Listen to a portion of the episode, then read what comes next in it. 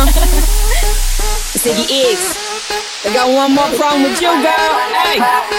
More money, and I'll be better off without you. And no time, I'll be forgetting all about you. Saying that you know